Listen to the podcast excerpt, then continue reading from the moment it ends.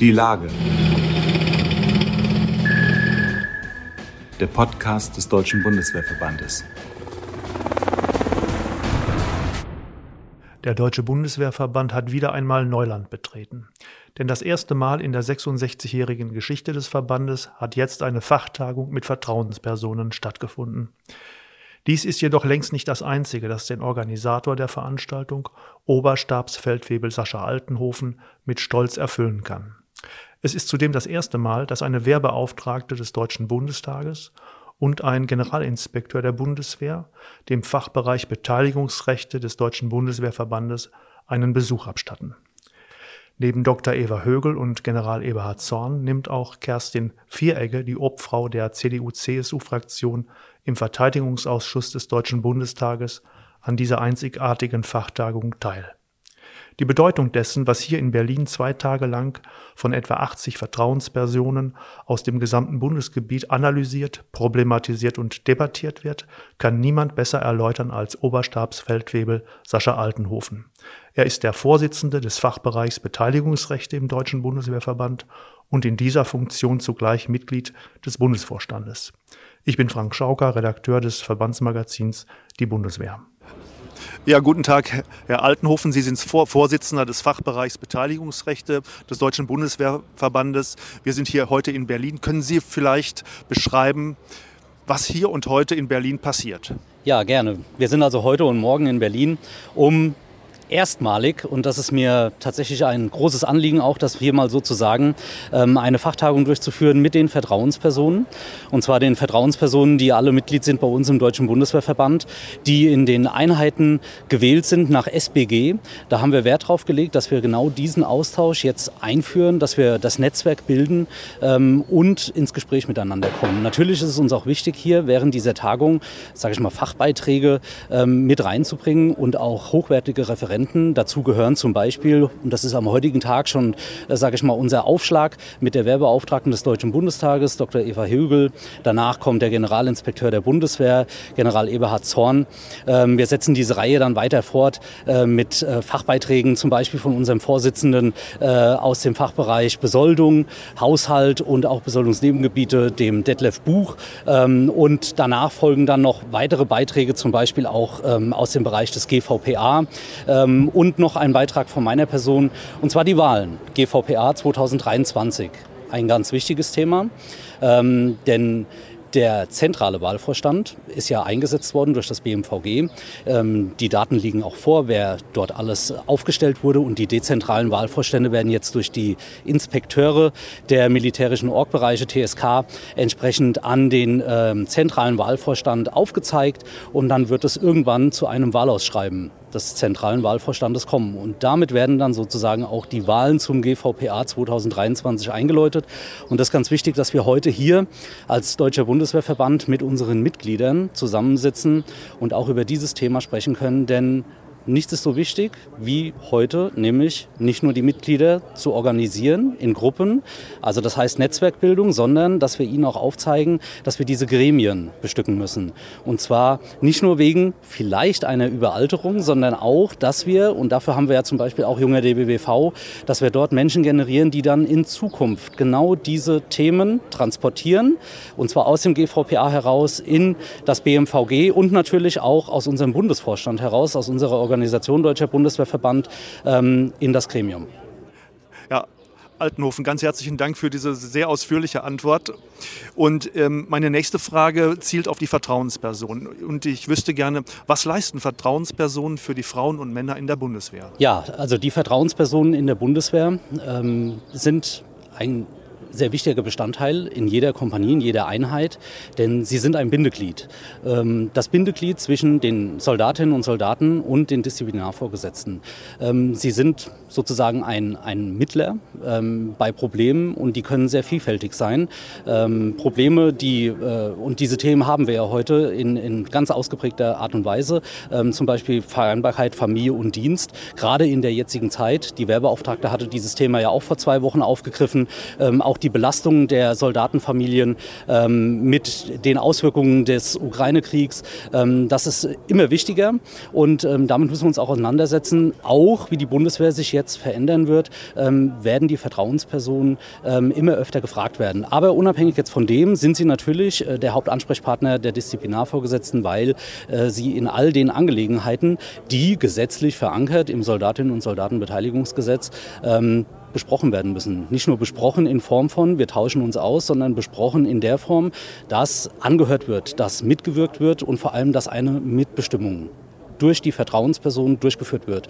Und deswegen sind sie auch aus der Mitte, aus der Wählergruppe ähm, und vertritt natürlich die Meinung, so gut es geht. Es geht nicht immer, dass alle bedient werden können von der Meinung her, sondern es ist natürlich so, dass, ähm, sage ich mal, übergeordnet äh, die Meinung, die äh, vorherrschend der Vertrauensperson entgegengebracht wird, durch diese dann auch zur Umsetzung kommt. Natürlich immer mit Blick auf die gesetzlichen Forderungen, ähm, was Mitbestimmung dann ausmacht, was geht von den Vorschriften her, wo kann ich mich bewegen, Kollegen links und rechts.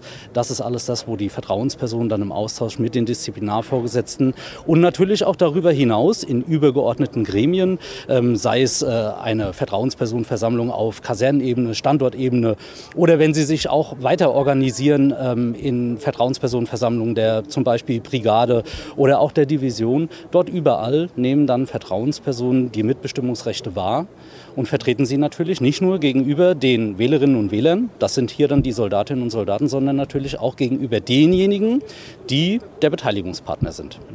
Herr Altenhofer, eine ganz praktische Frage. Was macht ein Soldat, was macht eine Soldatin, wenn sie Probleme haben? Ja, das kann, was macht eine Soldatin, was macht ein Soldat bei Problemen? Also, es gibt Möglichkeiten, mehrere. Zum einen, ähm, sie wenden sich an ihren Disziplinarvorgesetzten oder an die Disziplinarvorgesetzte. Oder aber sie wenden sich an die Vertrauensperson, die gewählt ist.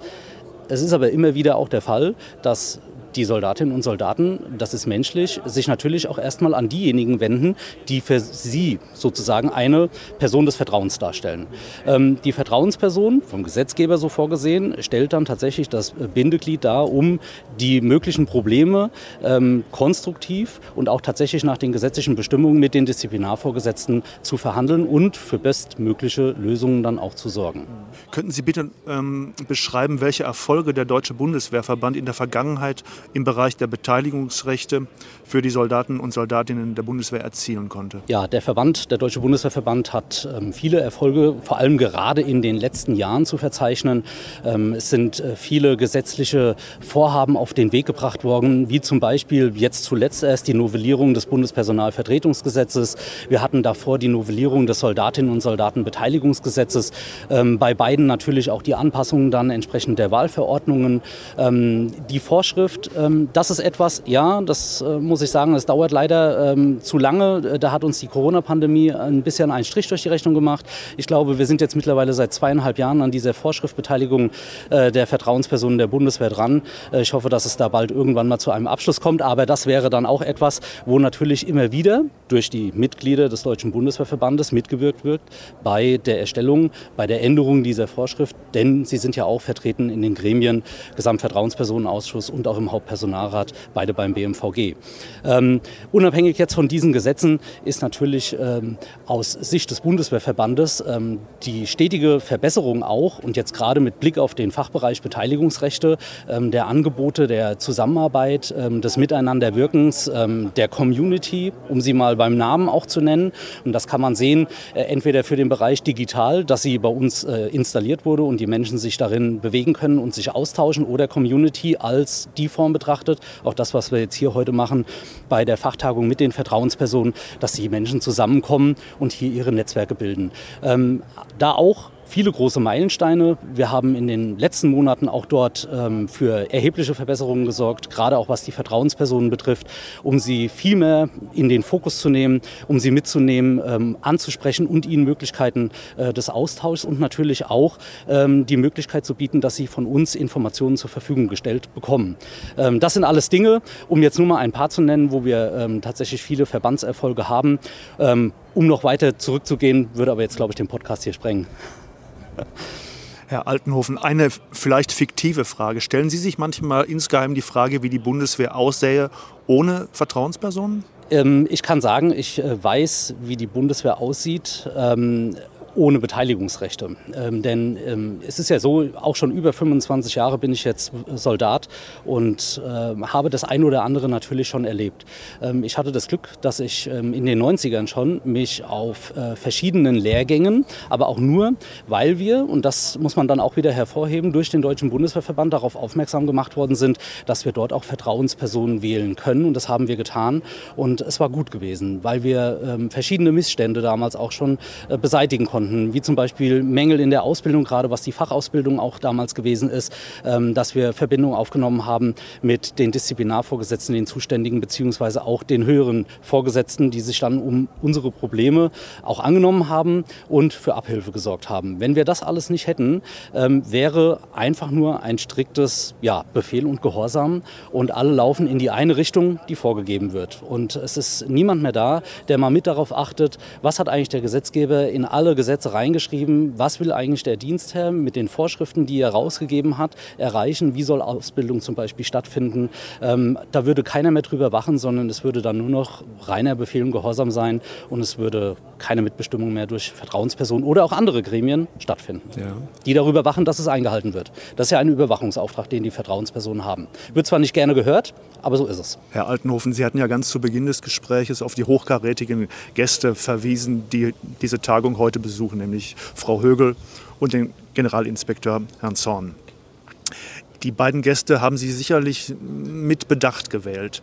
Können Frau Högel, Frau Dr. Högel und Herr Zorn Ihnen irgendwie helfen bei der Durchsetzung der Beteiligungsrechte? Auf jeden Fall. Ähm ich bin auch sehr dankbar, dass beide zugesagt haben und nicht nur die beiden, sondern wir haben ja auch morgen darüber hinaus noch äh, Kerstin Vierecke hier, Obfrau im Verteidigungsausschuss und darüber hinaus natürlich auch Juliane Richter ist unsere Referatsleiterin von R5 im Deutschen Bundeswehrverband. Da freue ich mich auch sehr drauf. Ähm, und diese Gäste sind alle in ihrem Bereich, in dem sie nicht nur führen, sondern auch wirken, ähm, sind sie für uns ähm, ja, erforderliche Partner und auch wichtige Partner, die es gilt, immer wieder anzusprechen und vor allen Dingen mitzunehmen. Mitzunehmen auf der eigenen Reise, Fachbereich Beteiligungsrechte, mitzunehmen aber auch auf der Reise, was treibt die Vertrauenspersonen um und auf der anderen Seite natürlich, wie entwickelt sich jetzt die Bundeswehr weiter. Äh, und da ist es wichtig, dass der Generalinspekteur hier vor Ort ist, um auch aufzuzeigen, was sind denn seine Pläne, was ist das, was sein Stab ihm vorschlägt, wohin soll die Reise gehen. Und dann ist unser Blick darauf, was können können wir dann als Deutscher Bundeswehrverband dazu beitragen. Und wenn ein Generalinspekteur dann auch darüber redet, äh, dass natürlich die Einsatzbereitschaft der Truppe gestärkt werden muss und er auf mehr Personal zurückgreifen muss, ähm, dann ist es auch unsere Aufgabe aus den Beteiligungsrechten heraus mit darauf zu schauen und zum Beispiel auch Vorschläge zu unterbreiten, ähm, wie man dort ähm, eventuell unterstützen bzw. auch durch die Vorschläge äh, einen Beitrag leisten kann. Und ein Beitrag ist ja auf der 21. Hauptversammlung entstanden.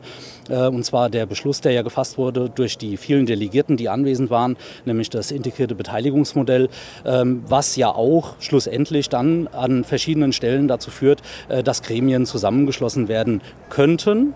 Ähm, wir sind ja auf einem Weg dahin. Die Dinge werden diskutiert, ähm, sie werden vorgetragen, vorgeschlagen und es ist ja ein Prozess, den es gilt, weiter voranzutreiben und vor allen Dingen auch die Politik so einzubinden und auch Vorgesetzte, um in Erfahrung zu bringen, welche Möglichkeiten wir dabei haben und eventuell auch, ähm, was der Generalinspekteur dann sieht, ähm, wo er vielleicht auch einhaken kann. Und deswegen ist es prima. Ich freue mich riesig, dass er hier ist, denn es ist das erste Mal, dass der Generalinspekteur beim Fachbereich Beteiligungsrechte ist. Genauso auch die Werbeauftragte Dr. Eva Högel, ähm, auch das erste Mal beim Fachbereich Beteiligungsrechte. Von daher, ich freue mich auf den Austausch und ähm, bin gespannt, was er alles mitbringt. Herr Altenhofen, ganz herzlichen Dank und gutes Gelingen für diese Veranstaltung. Vielen Dank für das Gespräch. Danke.